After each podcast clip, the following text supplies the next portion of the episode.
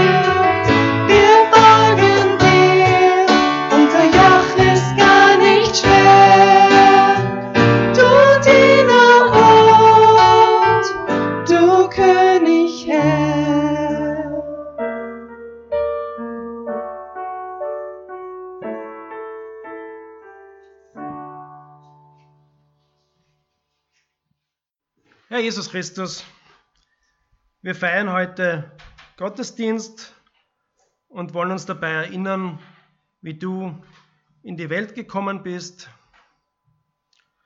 Du hast deinen hohen Platz bei Gott dem Vater verlassen und bist zu uns auf die Erde herabgekommen, um uns Menschen zu dienen. Du willst diese Welt und auch uns verändern. Wecke in uns die Erwartung, die damit rechnet, verändert zu werden.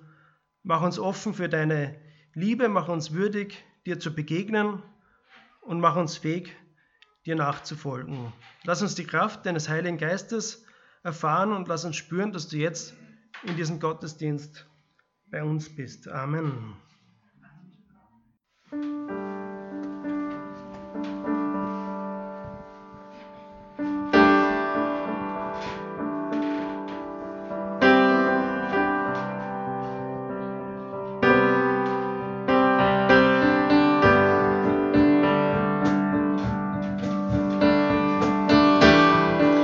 Weiß, es ist ein bisschen ein Auf und Ab, aber wer sich danach fühlt, bitte steht's auf, dann sind wir gemeinsam.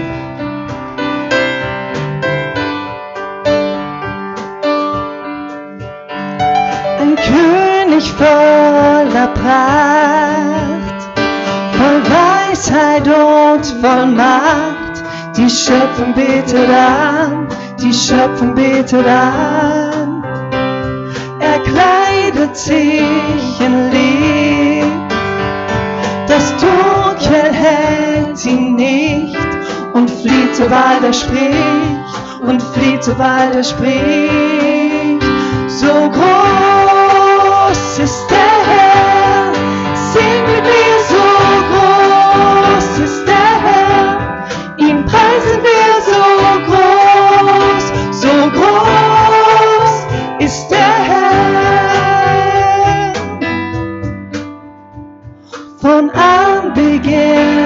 Zeit bis in die Ewigkeit. Bleibt er derselbe Gott, bleibt er derselbe Gott, als Vater, Sohn und Geist, den alle Schöpfung preist, als Löwe und als Lamm, als Löwe und als Lamm, so groß.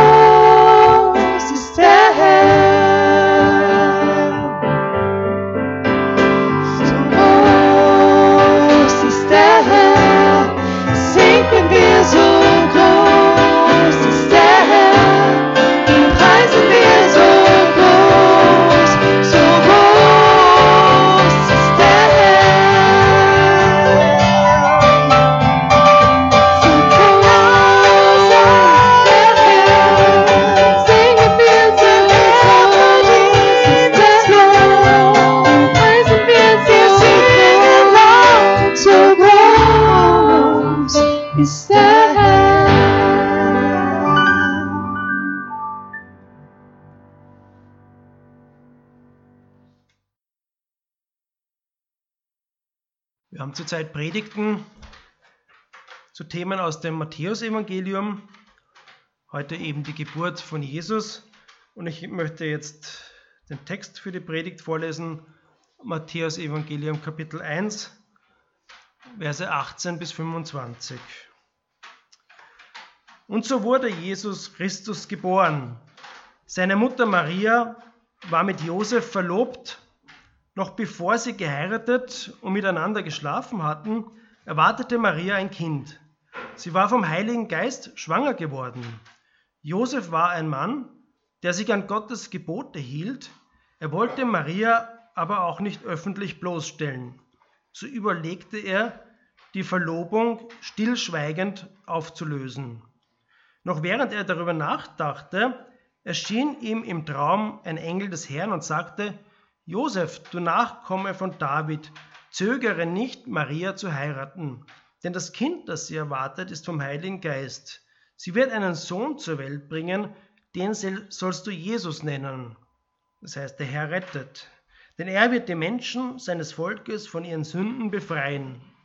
Dies alles geschah, damit sich erfüllte, was der Herr durch seine durch seine Propheten vorausgesagt hatte. Die Jungfrau wird schwanger werden und einen Sohn zur Welt bringen. Den wird man Immanuel nennen. Immanuel bedeutet, Gott ist mit uns. Als Josef aufwachte, tat er, was der Engel des Herrn ihm aufgetragen hatte und heiratete Maria. Er schlief aber nicht mit ihr bis zur Geburt ihres Sohnes. Josef gab ihm den Namen Jesus. Ja, heute Morgen kommen wir in unserer Predigtreihe im Matthäus Evangelium zu einer vertrauten Stelle, nämlich wie Roman bereits erwähnt hat, zur Geschichte der Geburt Jesu. Natürlich ist, ist diese Geschichte nicht nur für die, für die Adventszeit reserviert. Wir dürfen nicht einfach das, das Jesu-Kind zu Weihnachten herausholen und, dann, und es dann wieder bis zum nächsten Jahr einsperren. Wenn wir heute Morgen über die Geburt Jesu nachdenken, werden wir wieder einmal daran erinnert, wie weit Gott bereit war zu gehen, um mit uns zu sein. Das ist die Botschaft des Christentums. Gott weigert sich, ohne uns Gott zu sein. Das ist äh, so, wir, wir, hätten, wir hätten etwas anderes erwartet. Aber Gott sandte Jesus. Wir waren überrascht, als Jesus auf die Bühne kam. Gott war anders, als wir, uns, als wir es uns äh, vorgestellt hatten. Denn egal wie sehr wir uns bemühen, können wir Gott nicht zu dem machen, was uns gefällt. Jesus zeigt, dass Gott besser und größer ist als allmächtig und allwissend. Jesus zeigt, dass Gott die verkörperte Liebe ist. Gewartlos, unerbittlich suchend, schnell zu vergeben und bereit für die zu leiden und zu sterben, die er liebt. Gott war und ist dabei durch Jesus Christus die Welt mit sich selbst zu versöhnen. Und wie wir letzte Woche im ersten Abschnitt des Matthäus-Evangeliums gesehen haben, begann Gottes Plan, die Welt mit sich selbst zu versöhnen, schon vor langer Zeit. Gottes Plan, Jesus in die Welt zu bringen, verwirklichte, verwirklichte sich durch eine Familie mit einer langen, komplizierten und manchmal peinlichen Geschichte.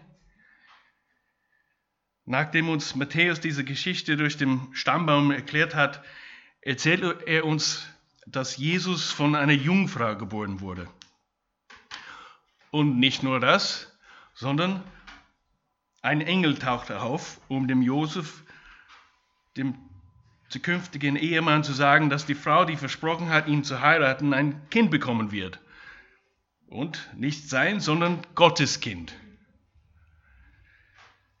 Das Kind wurde durch den Geist Gottes gezeugt. Und ja, das soll überraschend sein. Niemand hätte etwas so Seltsames erwartet, etwas so Wunderbares oder auch lächerlich. Natürlich gibt es heute viele Menschen, die der, der Jungfrauengeburt skeptisch gegenüberstehen. Viele, die sich selbst Christen nennen würden, stellen ihr Wahrhaftigkeit in Frage. Wie könnten wir an eine Jungfrauengeburt glauben, sagen sie. Nun genau darum geht es bei biblischen Wundern. Sie sollen uns zum Staunen bringen. Es gibt eine Geschichte, dass C.S. Lewis eines Tages in seinem Büro im Englisch-Institut saß, als ein Freund, der ungläubig war, hereinkam. Und unten im, ha im, im, Hof wurden Weihnachtslieder gesungen. Und während die beiden sprachen, konnten sie hören, wie, wie sie ein Weihnachtslied sangen, das Worte über die Jungfrauengeburt Jesu enthält. Sein ungläubiger Freund sagte zu C.S. Lewis, ist es nicht gut, dass wir es jetzt besser wissen als Sie? C.S. Lewis sagte, was meinst du damit? Nun ist es nicht gut, dass wir jetzt mehr wissen als Sie. Ich fürchte, du wirst es erklären müssen, sagte Louis. Nun ist es nicht gut, dass wir jetzt wissen, dass Jungfrauen kein Babys bekommen. C.S. Lewis, Lewis sah ihn an und sagte, meinst du nicht, dass Sie das wussten? Darum geht es ja gerade. Sie haben es auch gewusst. Das passiert nicht.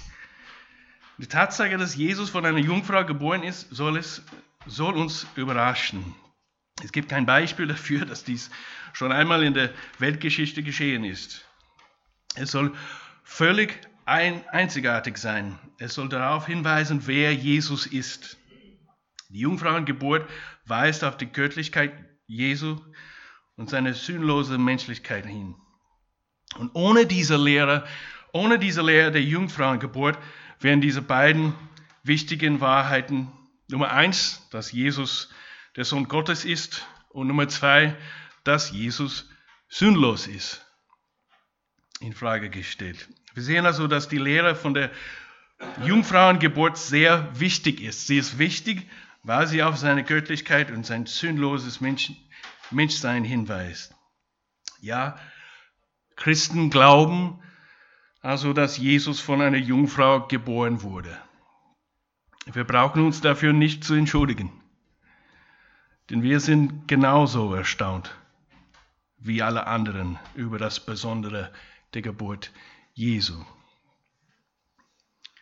Die zweite Sache, die wir uns heute anschauen werden, ist die Bedeutung des Namens oder der Namen Jesu. In der Bibel sind Namen vor allem die Namen von Menschen, oft eher eine Art Stellenbeschreibung. Sie geben Auskunft über den Charakter oder die Mission der Person, die sie trägt. Und deshalb kann es besonders hilfreich sein, über den Namen nachzudenken, nachzudenken, die die Bibel Jesus gibt, denn sie helfen uns direkt zum Kern dessen vorzudringen, wozu Jesus gekommen ist. Josef wurde gesagt, dass er das Kind Jesus nennen sollte, denn er wird sein, sein Volk von ihren Sünden erretten. Dem sollst du den Namen Jesus geben, denn er wird sein Volk von aller Schuld befreien. Der Name Jesus, wie einige von euch vielleicht wissen, ist eine Version des alttestamentlichen hebräischen Namens Joshua. Und es gibt im Alten Testament zwei bedeutende Joshuas, die, wenn man das Alte Testament aufmerksam liest und ihre Geschichte studiert, dazu bestimmt sind, auf den kommenden Messias hinzuweisen. Indem wir also dieses Kind Jesus oder Joshua nennen, wird für uns eine Verbindung zu diesen früheren Joshuas im Alten Testament hergestellt. Der erste Joshua, an den ihr euch vielleicht denkt, war Moses Assistent und Nachfolger. Mose hat das Volk Israel aus der ägyptischen Sklaverei in das verheißene Land geführt, aber Mose schaffte es nicht. Er dürfte das verheißene Land nicht betreten. Diese Aufgabe fiel Joshua zu. Joshua war derjenige, der das Volk Gottes in das verheißene Land brachte. Ein zweiter Joshua erscheint am, am anderen Ende der Geschichte Israels. Nachdem der erste Joshua Israel in das verheißene Land führte und sie, sie sich dort niederließen, spaltete sich das Land schließlich in zwei Teile und wurde dann von den Babyloniern und Assyrien erobert. Und das Volk wurde erneuert gefangen genommen. Und schließlich kamen sie fast am Ende ihrer Geschichte nach Jerusalem zurück, nur dass Jerusalem jetzt in Trümmern lag. Und unter, ihren, unter ihnen war der, der Hohepriester und sein Name war Joshua. Und dieser Joshua, Joshua baute den Tempel wieder auf, in dem das Volk Gottes wieder anbeten konnte. Wenn man also dieses Kind, das, das Kind der Maria, Jesus oder Joshua nennt, mussten diese frühen Joshuas den ersten Lesern und Zuhörern von Matthäus sofort in den Sinn kommen. Das weckt irgendwie unsere Erwartungen. Dies ist kein gewöhnliches Kind. Er ist, wie uns in Vers 1 gesagt wird, der Sohn Davids, des Sohnes Abrahams. Gott hatte König David versprochen, dass sein Kind für immer auf seinem Thron, seinem Thron regieren würde. Und er hat Abraham versprochen, dass in Abrahams Kind alle Nationen der Erde gesegnet werden. Und außerdem ist dies, dies ein bedeutendes Kind, das gerade geboren wird. Eines, das die Verheißungen des Alten Testaments zur Erfüllung bringt. Wir wissen, dass, dass der, der Name Joshua ein Name, der, der den Namen Gottes enthält. Der Name Joshua bedeutet also, der Herr ist die Erlösung. Und zur Zeit der Geburt von Jesu, der Geburt Jesu, suchten die Juden nach einem Messias, der diesen frühen Joshuas sehr ähnlich sein würde. Er würde jemand sein, der Israel eine Heimat schaffen würde, die wir, der wie der erste Joshua sein würde. Oder jemand, der die Heimat Israels nach der Tyrannie eines fremden Unterdrückers wie des zweiten Josua wiederherstellen würde. Der Messias, so dachten sie, wäre jemand, der die römischen Besatzer endlich aus ihrem Land vertreiben und ihr nationales Glück wiederherstellen würde. Auf diese Weise würde er sie retten. Sie suchten noch nach einem soziopolitischen Retter, wie es viele heutzutage, heutzutage, heutzutage auch tun. Aber der letzte Joshua, auf den die anderen hingewiesen haben, dieser Jesus von Nazareth, der ist ein Erlöser von ganz anderem Charakter. Der Engel des Herrn erklärt Josef die Bedeutung des Namens Jesu dem sollst du den Namen Jesus geben, denn er wird sein Volk von aller Schuld befreien. Die Helden der Geschichte Israels war gewissermaßen Retter gewesen. Mose hat das Volk gerettet. Joshua hatte sie gerettet, Gideon hat sie gerettet, König David hatte das Volk gerettet. Es hat in der Geschichte des Volkes Gottes im Laufe der Jahre viele Retter der einen oder anderen Art gegeben, aber jeder von ihnen war nur ein Instrument in der Hand Gottes gewesen. Tatsächlich zögerten viele von ihnen, wenn man ihre Geschichten liest, als der Herr sie schickte, um seine Arbeit zu tun, das zu tun, was Gott von ihnen wollte. Aber Jesus ist nicht wie sie. Uns wird gesagt, er selbst wird retten. Er selbst wird retten. Der Name Jesus bedeutet, der Herr ist der Erlösung. Der Herr Gott rettet. Und so hätten wir erwarten können, dass der Engel erklärt, das Kind wird Jesus genannt werden, weil der Herr die Menschen durch ihn retten wird. wie die lange Reihe von Erlösern, die zuvor gekommen sind, wird diese neue und letzte Joshua in den Händen Gottes nützlich sein und einem leidenden Volk Linderung zu bringen. Aber das ist nicht das, was der Engel sagt. Nein, er sagt, er wird den Namen der Herr rettet tragen, weil er selbst sie retten wird. Er selbst sie retten wird. Wer ist dieses Kind? Wer ist dieses Kind, das der Jungfrau Maria geboren und, und in eine Krippe gelegt wurde? Er ist es, das perfekte Bild der menschlichen Gebrechlichkeit und Verletzlichkeit. Und er ist der Herr selbst, der herabgestiegen ist, um sein Volk durch seine eigene Hand zu retten. Er ist gekommen, um jetzt sozusagen in der ersten Person zu handeln.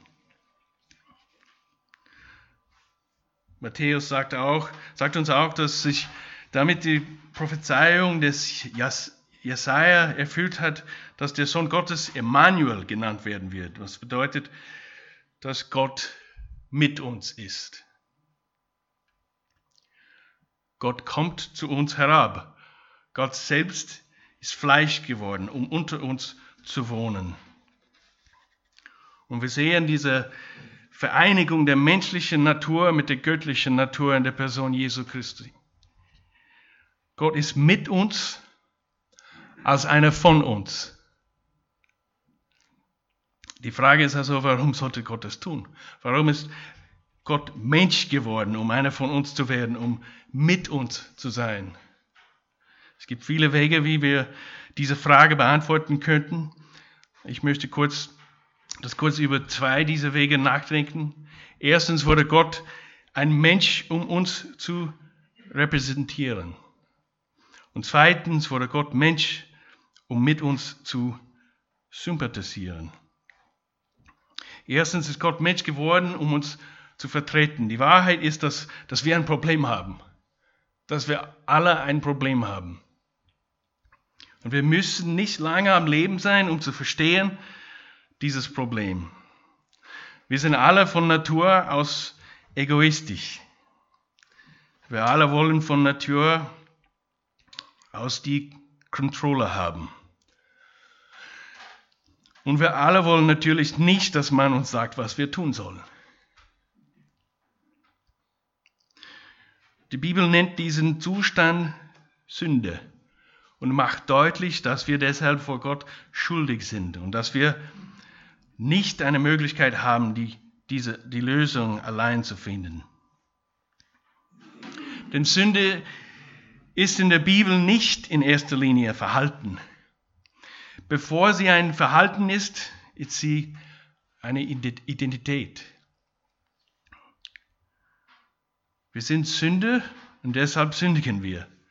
Deshalb können wir unser Sündenproblem nicht lösen. Einerseits, weil wir selbst das Problem sind und andererseits, weil es unendliche Rechtschaffenheit und Verdienste bedarf, um eine solche Schuld zu bezahlen, nämlich die Sünde gegen einen unendlich heiligen Gott.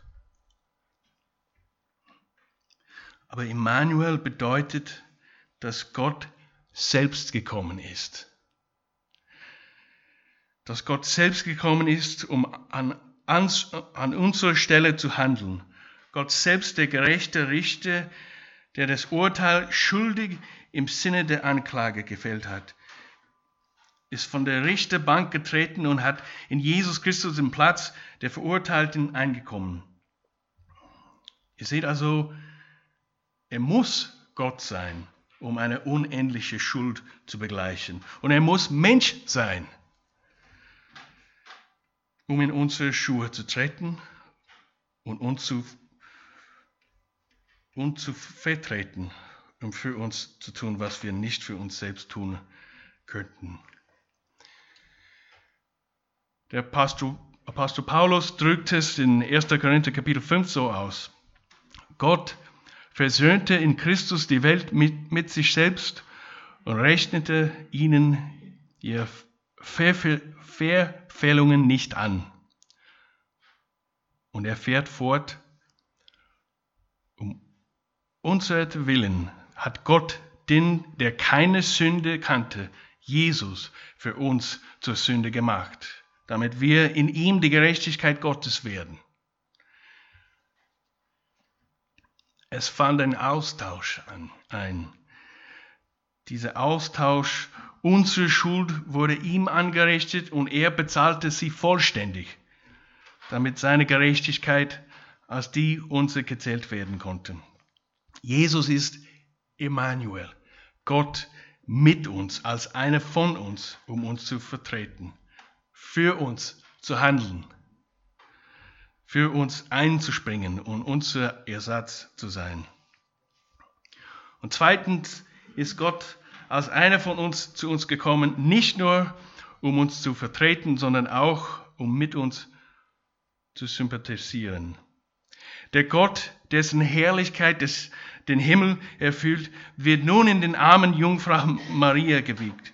Der Gott, der, der weder müde wird noch schläft, wurde später erschöpft, auf dem, Bo auf dem Boden eines Bootes in der Mitte eines Sees gefunden, während ein Sturm um ihn herum tobte. Der Gott, der die Sterne aufgehängt und sein Volk mit seiner mächtigen rechten Hand aus der Sklaverei in Ägypten geführt hat, diesem Gott werden am Kreuz Nägel in seine Hände geschlagen. Der Gott, der der gerechte Richter ist, wurde zum Tod am Kreuz verurteilt.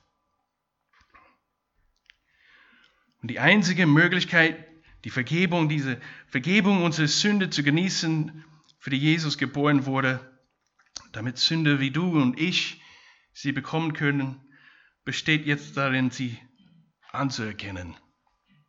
Es geht darum, unsere Schuld einzugestehen, nicht den schwarzen Peter weiterzugeben, nicht die Opferkarte auszuspielen, nicht der Gesellschaft, unserer Erziehung oder unserem Mangel an Möglichkeiten die Schuld zu geben. Es geht darum, unser Bedürfnis nach Gottes Gnade anzuerkennen. Es ist eine Sache, einen Gott, der alles geschaffen hat, anzuerkennen und sich, und sich ihm zu unterwerfen. Aber es ist ganz, etwas ganz anderes, einen Gott anzuerkennen, um sich ihm zu unterwerfen, der mit uns in unseren Zweichen mitfühlen kann weil er wie wir geworden ist. Er ist eine von uns geworden, hat an unserer Stelle gehandelt, ist in unser Leiden eingetreten, hat unsere Sünde ertragen, hat die Tiefen der Trauer ausgelotet, damit wir in ihm einen finden, der in der Lage ist, mit, mit uns in unseren Zweichen mit, mitzufühlen. Er versteht es. Vielleicht hast du das Gefühl, auch heute, dass niemand auf dieser Welt dich und deine Situation versteht. Ich kann dir heute sagen, das stimmt einfach nicht und dass Jesus es tut. Er versteht das. Er ist immer bereit, uns zu retten und uns mit Gott zu versöhnen.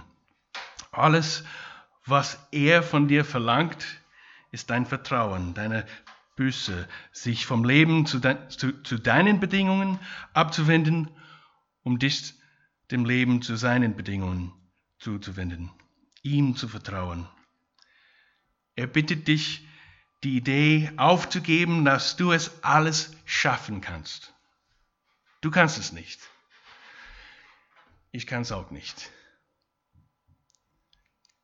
Wir brauchen den Gott, der verspricht, in Jesus Christus mit uns zu sein.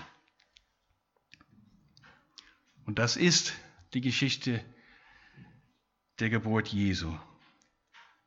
Christen glauben, dass diese Geschichte, so seltsam sie ist, wahr ist.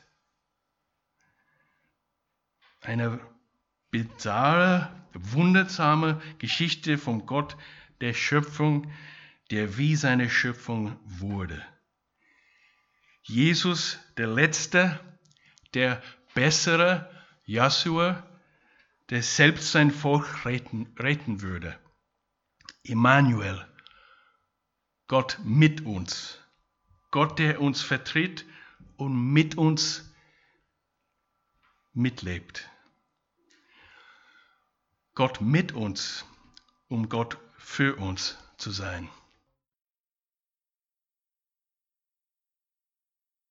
Du Diener und du König, Herr, das haben wir im ersten Lied gesungen und das hat der David jetzt in der Predigt so schön nochmal ausformuliert, äh, was das für uns bedeutet.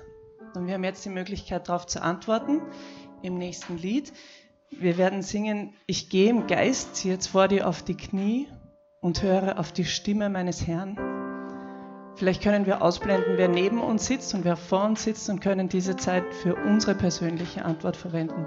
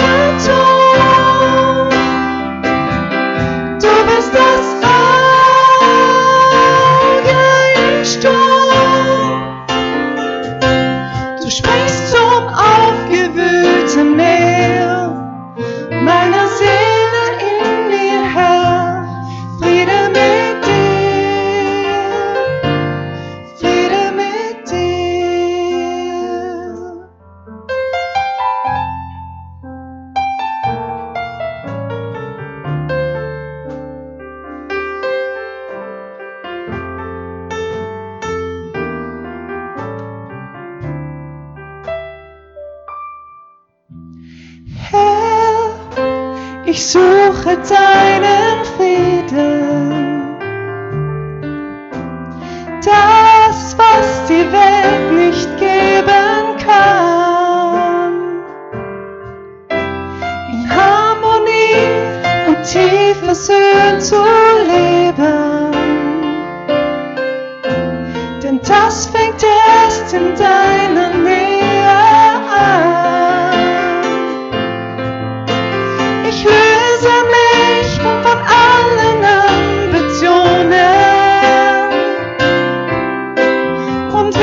so still wie ein grad gestilltes Kind.